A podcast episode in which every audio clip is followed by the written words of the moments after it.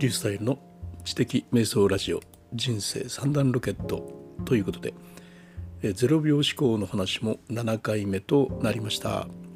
今日はあのたくさん書いてきたメモ書きのそのメモはねどう整理保管したらいいのかということについてお話ししたいと思います。0秒思考メモ書きではあの A41 枚に1テーマ。で1分でそれを書きますよね。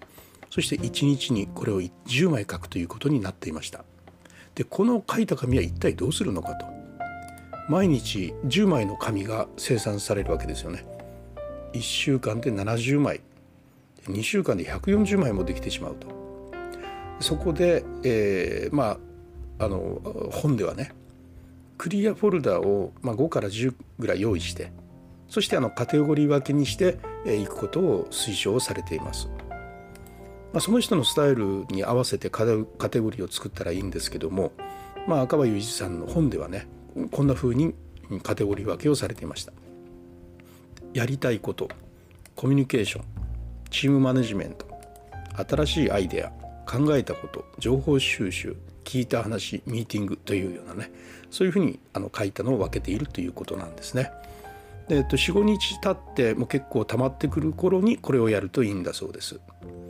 でこれっていうのはねもうあくまでも仮ということ常にあの動き続けているようなつもりで、まあ、完成しないものだというぐらいのつもりでやったらいいと思うんですねそのカテゴリー分けっていうのは。なので、えー、弾力的に考えて見直していったらいいですよという。でまあ合体させて新しいフォルダ分けにねしたり、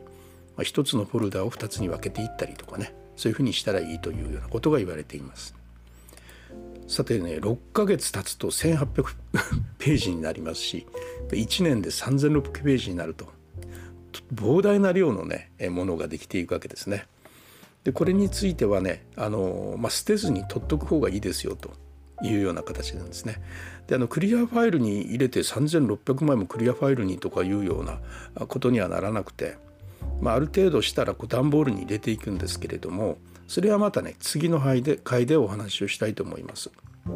で、えー、もう書いてからね6ヶ月以降経ったそういうメモっていうのはもう見直す必要はないと。ただあの思考の積み重ねこれだけ考えてきたんだというね、えーまあ、自分への自信のつもりで、まあ、段ボールに入れたまま取っとったらいいんじゃないのっていうようなねことも推奨されています。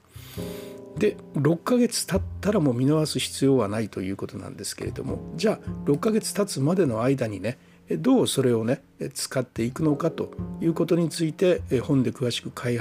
説をされていましたのでまあ明日はねそのメモをどうやって利用するのかということについてお話をしたいなというふうに思います。ということで今日はここまでにしたいと思います。それではまたリュースタイルでした。